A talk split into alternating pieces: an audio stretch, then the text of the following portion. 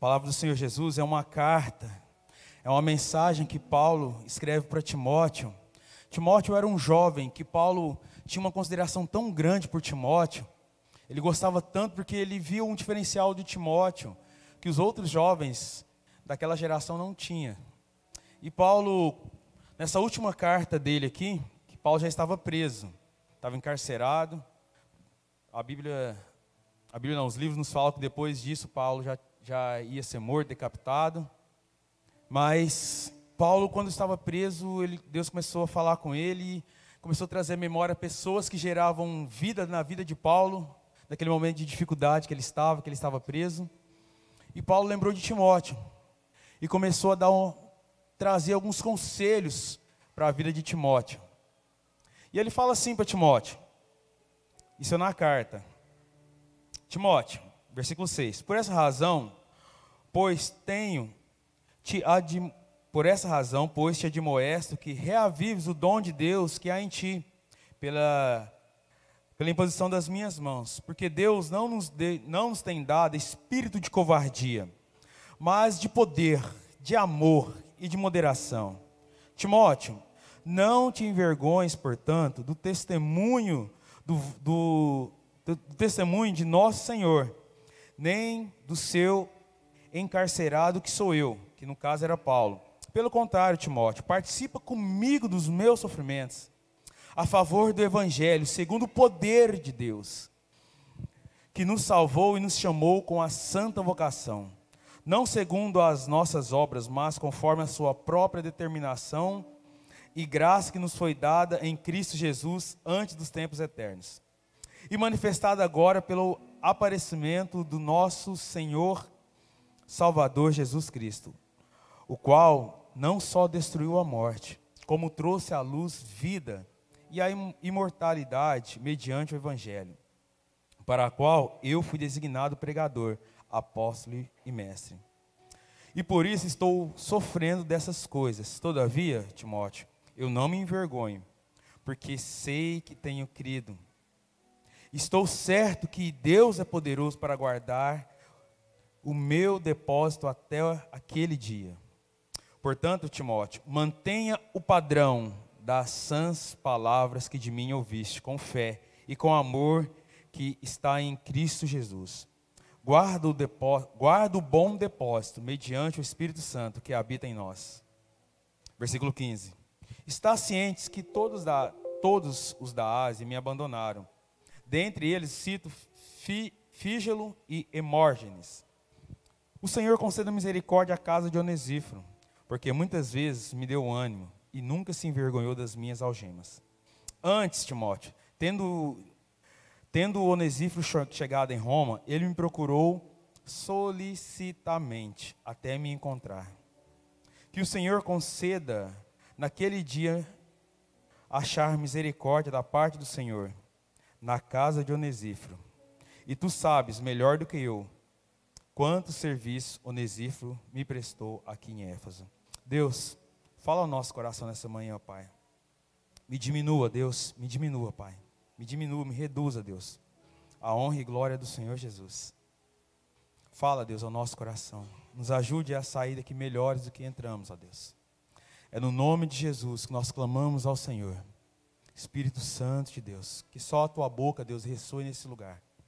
Que não venha nada do homem, ó Deus, que não venha nada de mim, somente do Senhor. Em nome de Jesus. Amém. Aleluia. Meus queridos, nesses dias difíceis que nós temos atravessado, com tantas notícias ruins, lá no Afeganistão, aqui no Brasil, aqui em Frutal, semana passada, uma garota de 20, 20 anos, veio a falecer, foi roubada a sua vida de uma forma ruim, um tiro na nuca. Notícias que abalam o coração da gente, né? Coisas ruins. E que geram morte no nosso coração nesses dias, geram tristeza tão grande na alma, que há dias que a gente fica desanimado com, a, com tudo isso que, que ocorre. A gente esquece que existe um Deus tão grande, tão poderoso, que, que nos ajude a, continu, a continuar a nossa caminhada. que nos ajude, que nos ajuda todo dia a progredir para o autor e consumador da nossa fé. E Paulo vem nos ensinar algumas verdades que precisam ser preenchidas no nosso coração nesses dias. Ao falar com Timóteo, Paulo foi incisivo em falar: Timóteo, você não pode perder aquilo que Deus colocou no teu coração. Eu fico imaginando Paulo lá escrevendo, anotando, pensando na vida de Timóteo, refletindo no dia a dia, preso, encarcerado, imaginando o futuro, porque a gente faz isso, a gente faz planos, projetos para nós e, e, começa a pensar nessa geração que está vindo, qual vai ser o nosso legado. Aí você começa a olhar a sua, a sua situação hoje, fala, nossa, mas parece que eu não estou bem, eu não estou legal para ser referência para alguém. Mas precisamos ser referências para as pessoas. Precisamos entender que nós somos agente de Deus, agente de paz. Que mesmo que nosso dia esteja ruim, a gente precisa entender que eu sou gerador de vida naquele dia. E porque eu sou gerador de vida naquele dia, alguém vai ter uma vida transformada através da minha presença, pelo poder de Deus que habita em mim. A gente começa a pensar que é muito sério a nossa caminhada de, com Deus. Porque quando você resgatou o seu primeiro amor, você trouxe ao teu coração um grande Deus, tudo na sua vida precisa ser mudado. E foi isso que Paulo começou a falar com Timóteo. Começou a admoestar a Timóteo para ele reviver o dom de Deus que havia dentro dele. Um dia Paulo tinha imposto a mão sobre Timóteo, lá no versículo 6, quando ele conheceu Jesus, falou assim: agora a sua vida é nova. Você tem que gerar vida com a vida que foi gerada dentro de você. E esses dias adversos que, que estamos vivendo, onde estão os geradores de vida? Essa pergunta eu me fiz. Com tudo aquilo que tem acontecido, qual tem sido o meu papel fundamental com esse texto? Há uma necessidade de reavivar o dom de Deus no meu coração. Desde o dia que aceitei Jesus, um novo mundo, um novo mundo se abriu para mim. Não podia imaginar que Jesus fosse assim. Tantos sonhos já não valem mais. Essa é uma canção que um dia eu aprendi no acampamento e mudou a minha vida. Há tantas vidas para salvar e tem que ser por você. Sabe por quê? Onde você está, você é um gerador de vida. Ah, eu não consigo pregar, não consigo falar. Não precisa, você precisa viver o dom de Deus que está dentro de você. O seu comportamento diz muito do Deus que habita dentro de você. Isso é sério, gente. Sabe por quê? Porque os dias são ruins, os dias são os maus, são maus. São difíceis. E cadê os geradores de vida? Eu fico me perguntando, no meu contexto, Deus, eu tenho gerado vida. Tem dia que dá vergonha. Eu tenho gerado vida, as pessoas têm visto em mim uma referência. E aí? O que eu estou fazendo daquilo que Deus fez comigo, que me deu uma vida eterna? Nós vamos para o céu, nós somos salvos, meu querido. Mas não é injusto as pessoas que estão no meu contexto não conhecer a Deus, porque eu não vivo aquilo que Deus quer. E essa admoestação de Paulo para Timóteo é para nós nesse contexto de hoje. Meu querido, nós não somos, não fomos criados para vivermos isolados para vivermos fechados numa caixinha que é só para mim, eu conheço a Deus e pronto, acabou. Nós somos seres que relacionam um com o outro dia após dia, a todo momento. Vou contar a minha vida hoje, só hoje. Acordei de manhã, falei com Deus. Ao sair de casa, abaixando o portão, já me relacionei com meu vizinho, bom dia. Fui na padaria, fazer um merchan aqui na Pão dos Pão, comprar aquele pão quentinho. Me relacionei com o pessoal lá, voltei. Tomei café, me relacionei com a Iátila. Ao vir para a igreja, me relacionei com o pessoal, estava aqui com os presbíteros. Hoje, estou de férias. Se eu não tivesse de férias, na segunda-feira, ia me relacionar com o pessoal que trabalha comigo. Existem pessoas que passam por adversidades igual eu passo, igual você passa. Mas o contexto dessa adversidade precisa ser desenvolvida em Deus, Porque Ele proporcionou isso para gerar uma cura, uma vida que Ele colocou dentro de mim. As pessoas precisam ser curadas através de mim, porque existe um Deus em mim. Você consegue entender? Que através da minha atitude vou gerar vida, vou gerar um Deus. A pessoa vai conhecer o Deus que eu sirvo, o Deus que eu vivo. É sério isso, é muito sério à medida que a gente vai caminhando nossa vida, a gente vai entendendo que a morte vai chegando mais perto da gente, a gente vai conhecer a Cristo. E as pessoas precisam conhecer esse Deus que nós servimos. Precisam. Precisam conhecer a Deus. Tanto é que lá no começo da criação, Deus fala: não é bom que o homem esteja só. Ninguém consegue viver sozinho. Ninguém consegue. E tem dias que é difícil sobreviver essa vida aqui coração dói, notícias ruins, ruins, ruins, ruins. Nós somos agente de paz. E o apóstolo Paulo, lá no versículo 7, fala assim: Não seja covarde, Timóteo. Meu querido, não seja covarde. Tenha coragem de usar o poder de Deus, o amor de Deus na sua vida. Tenha coragem de executar o equilíbrio na sua vida. Aprenda a renunciar, a mudar o seu caráter. Aprenda, aprenda. Fale isso por mim. Se não tem nada para acrescentar, que fique calado, mas viva a expectativa da volta de Cristo a cada momento. As pessoas estão precisando conhecer a Deus. Umas coisas que não entram na minha cabeça é que das 30 cidades mais perigosas do mundo, 11 são no Brasil. 11, 11 são no Brasil. Hoje o Brasil é conhecido como o país onde há uma maior concentração de evangélicos. E ao mesmo lado é um dos países mais perigosos de se viver. O índice de desenvolvimento humano do Brasil está em 16 19 não me recordo agora. E é o Brasil que tem maior concentração de cristãos. Que cristianismo é esse? Se as 11 cidades, das 30 cidades, 11 estão no Brasil, e o Brasil tem o maior índice de cristãos. Que cristianismo é esse que a gente tem vivido? É preocupante. Os cultos lotados, na rede social lotado, o que mais dá produto no YouTube no Brasil é, é a palavra de Deus, são as igrejas dão mais seguidores, que dão ibope, que fortalecem o YouTube. As pessoas estão sedentas por Deus, elas conhecem, conhecem a Deus, mas não têm mudado, sabe? de ver por frutal. Eu falo isso, um desabafo interno meu. Que isso? O que eu estou fazendo? Que cristianismo é esse que Deus tem habitado na minha vida? Que eu tenho sido covarde? Que não tem modificado? A violência tem aumentado? A violência psicológica? Consigo refrear a minha língua, sabe? Eu falo assim, tem hora para ferir as pessoas, mesmo sabendo que está errado não consigo perdoar, eu, Rodrigo, não estou falando de você, falando de mim. Tudo em mim precisa ser mudado. E eu fui pensando, e as pessoas que estão ao meu redor, que Deus colocou ali comigo? O que, que eu tenho semeado que não tem sido diferença? É para isso. Tem sido covarde. E a, Bíblia fala: não seja covarde. Não seja covarde. Não tenha vergonha de viver o Evangelho. Jesus Cristo está voltando.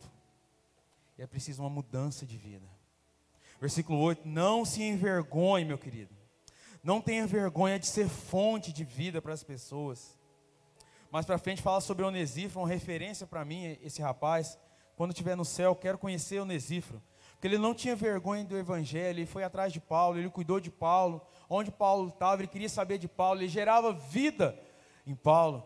Quando ele chegava perto, animava o coração de Paulo. E graças a Deus, Deus tem colocado umas pessoas fonte perto de mim, perto de mim. Pessoas só do fato, só de ver, já geram louvor no meu coração, já geram expectativa. E eu quero ser essas pessoas também, essa pessoa na vida de alguém.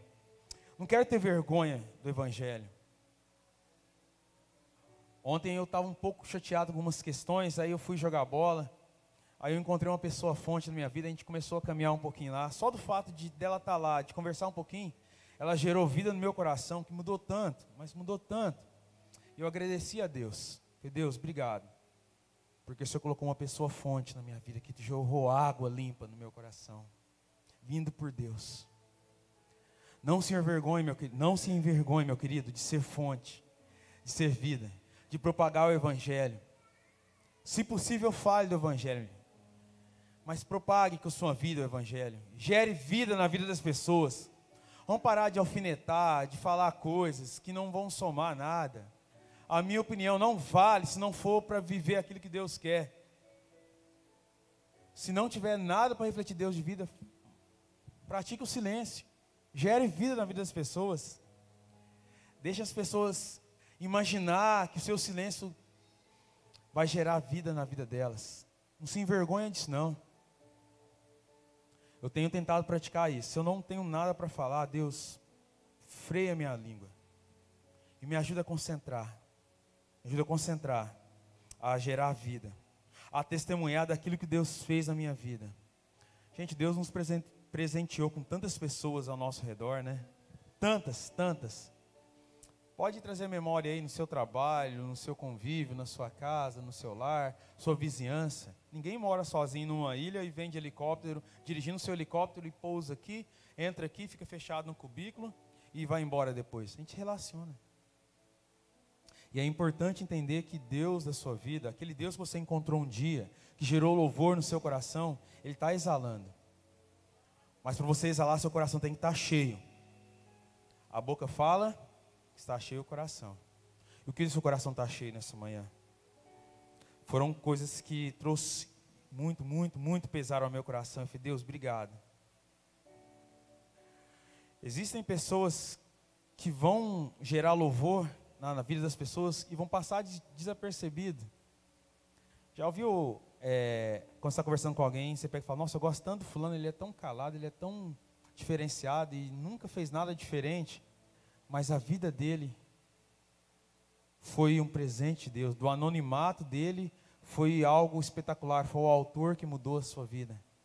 Seja esta pessoa, viva esta pessoa. Eu queria falar um pouquinho sobre a vida de Onesífero, já concluindo já. Onesíforo, lá no finalzinho, ele fez algo que despertou o meu coração a refletir sobre a característica do cristão. Lá no versículo 15: Está ciente de que todos da Ásia me abandonaram. Dentre eles, cito Fígelo e Hemógenes. Que Deus conceda misericórdia a essas pessoas. Que Deus conceda misericórdia à casa de Onesíforo, porque muitas vezes me deu ânimo e nunca se envergonhou das minhas algemas. Por muitas vezes ele me trouxe ânimo e nunca se envergonhou das minhas algemas. Por muitas vezes ele me trouxe ânimo. Onesíforo, meus queridos, ele era membro da igreja de Éfeso, sua cidade capital da Ásia Menor. Centro é, Éfeso era o centro da maior idolatria e ocultismo daquele momento que existia na antiguidade. A cidade de Éfaso hospedava o templo da deusa Diana, uma das sete maravilhas do antigo mundo daquela época. Um palácio enorme de mármore. E esse homem que converteu a Cristo, que mudou a sua vida e trouxe a sua família, marcou a vida de Paulo de uma forma tão grande, tão grande, que Paulo citou Onesíforo apenas duas vezes na Bíblia, mas de uma forma que modificou meu coração. Falei, Deus, conceda misericórdia à casa de Onesíforo, porque esse Onesíforo me trouxe ânimo quando eu mais precisava. A gente precisa entender que as pessoas precisam de Deus a todo momento. A todo momento nós somos encarcerados, pessoal. A todo momento nós estamos sendo aprisionados dentro de erros, de pecados, dentro de decisões erradas, que até nosso coração ser realinhado com Deus, existem pessoas que vão nos ajudar a realinhar nosso coração. Sabe por quê? Porque quando a gente erra, a gente faz algo que nosso coração magoou, a gente fica distante de todo mundo. Já percebeu? Que ao invés de a gente procurar conforto, consolo, a gente isola. E nesse momento de isolamento, a gente precisa entender que existem pessoas que vão gerar a vida no nosso coração para nos trazer de volta, para nos dar ânimo novamente, para a gente continuar a caminhada com Deus. E Onesíforo entendia isso, ele não tinha vergonha de Paulo. O contexto aqui de Paulo era um contexto físico, Paulo estava preso. E a pessoa presa naquela época, era muito chacotada, humilhada mesmo. Ela era humilhada, não é igual hoje, que a pessoa presa, ela saiu, no outro dia está postando na rede social, fazendo outras coisas. Era muito humilhada, a pessoa era distanciada de tudo. E, Onesíforo ia até aquela cadeia, ele corria o risco de ser discriminado. Falou, oh, se o cara está indo lá, porque ele também deve, ele também é uma pessoa ruim. Mesmo sabendo que o Paulo não era ruim. Onesíforo não tinha vergonha de Paulo e foi até lá. Foi até lá. A Bíblia não fala das coisas grandiosas que Onesíforo fez para Paulo, mas foi grande a tal ponto de trazer ânimo para Paulo. Quem está falando de Paulo, cara? Paulo, um cara assim diferenciado cara que peitava o evangelho mesmo, não tinha vergonha de falar, de mostrar. Ele falava: Você está, oh, aprende de mim, você está errado, aprende de mim que eu estou fazendo certo. E Paulo passava por adversidade, tinha seus momentos ruins, de tristeza. E aí essa pergunta me saltou os olhos. Tem sido onesífero lá no meu trabalho? Tem sido onesífero na minha casa? Tenho sido onesífero aqui na igreja? Tenho sido onesífero onde Deus me colocou. Tenho tido paciência para gerar vida na vida das pessoas. É ou não é? Como tem sido nosso coração? E aí? Como que vai sair daqui a partir de hoje o seu coração? Deus resgatou a memória aquilo que te dá esperança, meu querido. Os dias são ruins. Você tem se esforçado para abençoar os seus amigos. Ainda que aproximar desse, desses seus amigos possam trazer danos para as pessoas, danos assim, as pessoas podem te fa falar mal de você, ah, você é amigo de fulano, mas fulano ele bebe, ele prostitui, ele faz aquilo. Você é crente, mas calma, você está indo lá para gerar vida na vida dele. Sabe aquele amigo que você converteu e ele não converteu, mas ele continua sendo seu amigo? E aí?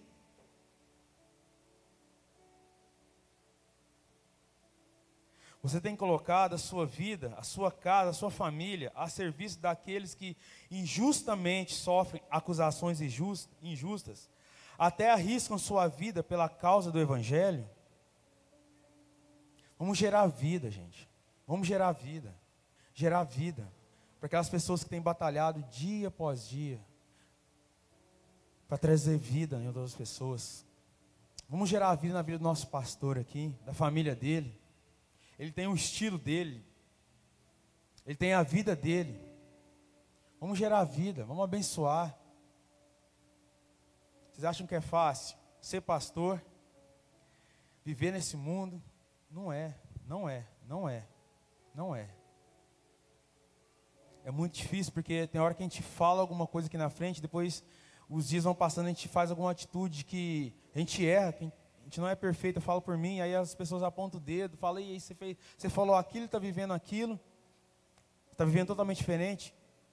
Muitas vezes eu falo assim, oh, desculpa, desculpa, eu errei mesmo. Quando eu fico sabendo, né, que às vezes as pessoas não falam diretamente. Tá certo, até é bom às vezes não falar, porque pode gerar amargura. Mas eu falo isso por mim, que às vezes eu começo a falar algumas coisas assim de pessoas que geram vida por evangelho. Eu falei, Deus, o que eu estou fazendo? vezes eu estar orando, abençoando, ele é um ser humano, imperfeito, falho, como eu sou também. Tem a responsabilidade de estar transmitindo o reino do Senhor Jesus, mas ele é humano, ele é falha, ele não é perfeito. Me ajuda a gerar vida e orar por ele, para que ele consiga alinhar e realinhar o coração dele com Cristo e, e voltar a crescer nessa vertente com Deus. Vamos parar um pouquinho de criticar e gerar mais vida. A desconcordar com tudo é concordar com uma coisa, com Deus. Começar a orar mais, realinhar nosso coração com Deus. Errou, é Ele Deus, não sou eu e Deus. Gerar vida. As pessoas estão sedentas por Deus, pela caminhada. Eu falo para mim, Rodrigo, quando eu, começo, quando eu começo a olhar mais para Deus, eu começo a entender que quando a pessoa que eu gosto erra, ela é humana como eu é a oportunidade de orar mais, de aprendizado mais. Não sou santo, não sou santarrão, gente. Sou muito falho. Estou procurando realinhar meu coração nesses últimos dias com Deus. E a proposta de Deus para nós amanhã é realinhamento. A ser existe nas vidas das pessoas. Por mais que ela esteja, esteja presa naquele erro, vamos lá libertar ela. Vamos lá ser advogado daquela pessoa e pleitear pelaquela causa. Gerar vida, gerar vida. Fazer com que o bem seja continuado nessas vidas. Fazer com que a obra de Deus continue, sem esmorecer. Continue, continue, continue a caminhar, continue a caminhar. Cara, é assim mesmo. Errou. Vamos pedir perdão, vamos realinhar, trazer à memória aquilo que te dá esperança. É tempo de trazer à memória que nos dá esperança. É tempo de reviver o prazer de Deus novamente. Sabe quando você conheceu Jesus, tanto seus olhos pulavam de alegria? Você queria cada dia mais? Traz à memória isso. Memória em meditar na palavra do Senhor Jesus. Ah, mas não gosto de fulano, fulano vai estar lá na igreja. Cara, busque a Deus. Você não quer vir? Amém. Amém. Eu respeito sua opinião. Ouça a palavra do Senhor Jesus. Medite na palavra do Senhor Jesus. Tenho certeza que essa palavra vai modificar o teu coração. Nossa, mas lá tem fulano que trabalha comigo, é tão difícil. Ele ainda é crente. Amém. É difícil porque Deus colocou você ali para modificar o seu coração. É uma ponte que você vai ter que atravessar para chegar ao outro lado, para gerar vida na vida de alguém. Constrói com Deus essa ponte aí. Seja agente de bênção. Traz à memória todos os dias aquele momento quando você conheceu a Deus. Quando você conhecer a Deus. Eu faço muita analogia de quando eu voltei a conhecer a Deus, aquele primeiro amor foi quando eu conheci a Yátila. Era uma coisa assim espetacular. Queria estar com ela a todo momento. eu dei até uma estrela para ela um dia. A gente ri assim porque é engraçado, hein? Que a gente está apaixonado. A gente estava lá e falou assim: Ó, oh, aquela estrela lá é sua. E ela falou: Nossa, que bom. Nem lembro mais o nome da estrela, nem sei onde está. Mas é o amor, sabe? Aquele desejo de estar com ela. Tem que ser assim por Deus. Trazer a memória, sabe? Voltar à memória. A expectativa de estar junto com Deus. De fazer coisas assim que são absurdas mas para Deus, de orar mais. Perdeu o sono de madrugada, meu querido? Vai orar. Busca essa oportunidade. Ora. Resgata isso dentro de você. Comece a colocar canções que vão edificar o teu coração com Deus, vão gerar vida, para que você esteja cheio de Deus.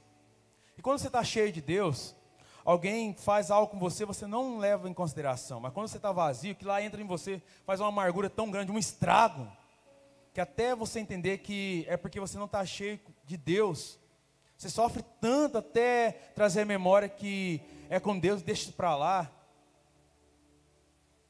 É difícil, mas não é impossível. Se você colocar no teu coração a cada manhã o desejo de buscar mais a Deus, o desejo de focar mais a Deus, você vai ser um onesífero na vida de alguém. E aí você vai entender que a vida que Deus te deu vai gerar outra vida de Deus na outra pessoa. Vamos sair daqui dessa manhã melhor?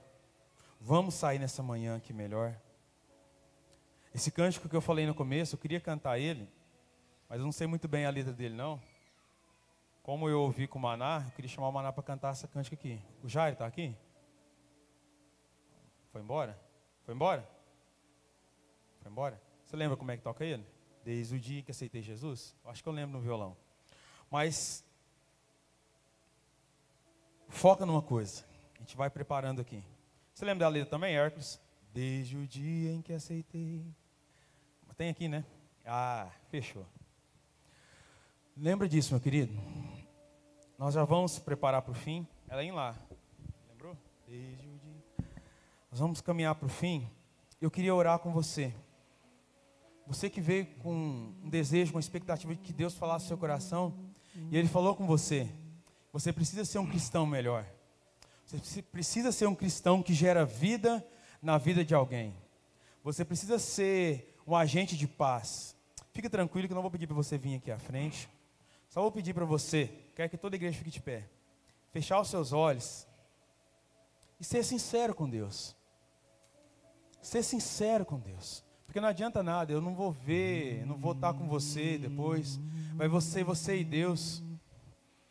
Mas eu quero que do fundo do teu coração, você fala com Deus, Deus, me ajuda a ser uma pessoa melhor. Uma pessoa que vai gerar vida na vida de outras pessoas. Me ajuda, Deus, a parar de ser crítico, aquele cristão crítico mesmo, de achar defeito em tudo. Entender que não vai mudar nada a minha opinião, se não for para somar para Deus, se não for um aconselhamento de Deus. A analisar a vida de, de, uma, de um foco assim de pessoa que está sedenta, precisando de Deus.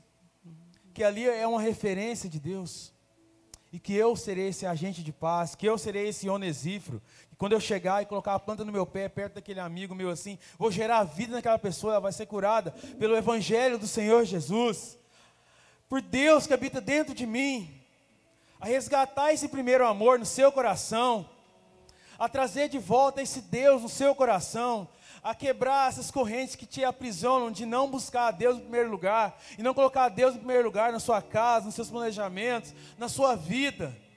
E por isso que está sofrendo tanto, tem ficado dias amargurados, dias tristes, dias assim que você não quer nada com nada, dias que seu coração está dolorido porque falta Deus em primeiro lugar.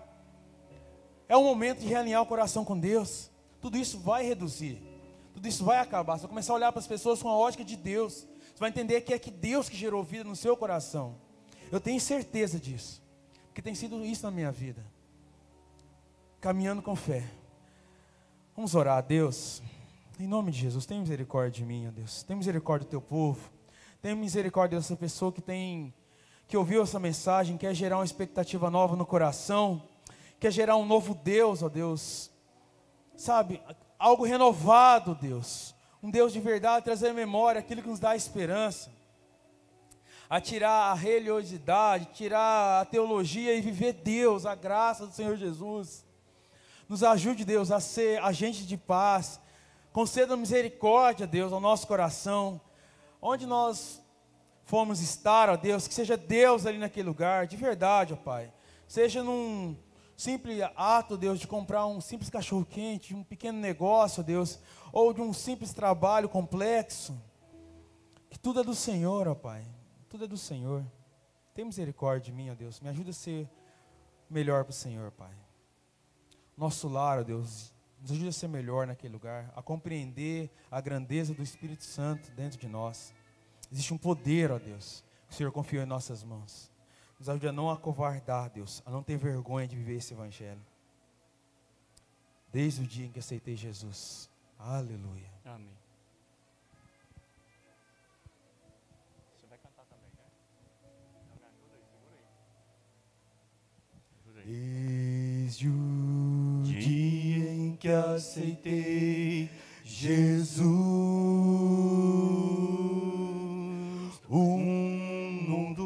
se abriu para mim. Não podia imaginar que Jesus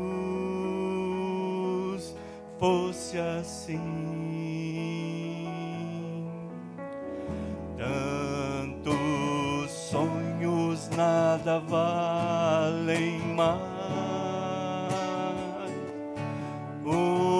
Meus pecados eu deixei para trás.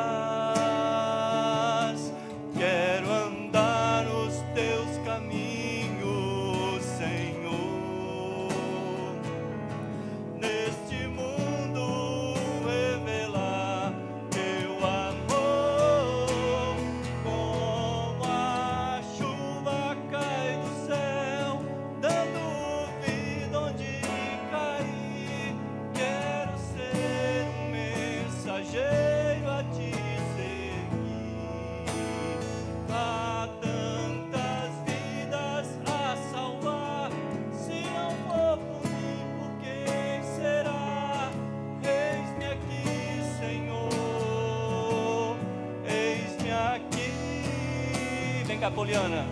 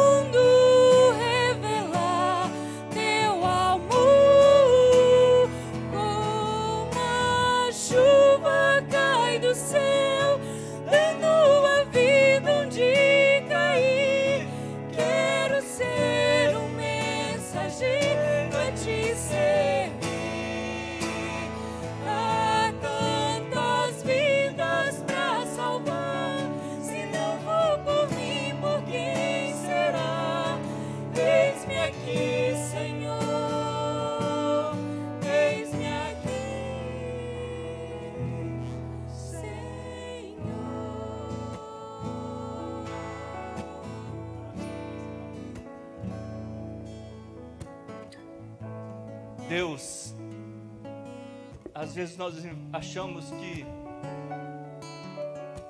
o teu evangelho é muito complexo, muito difícil. Mas a palavra do Senhor diz que ele se resume em duas coisas: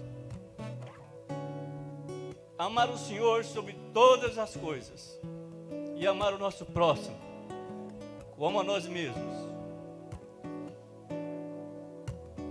Quando nós entendemos essa palavra, que nós precisamos andar com o Senhor, nós precisamos voltar ao primeiro amor, precisamos reencontrar a fonte da água viva, que limpa, que transborda, que enche, que lava, que purifica.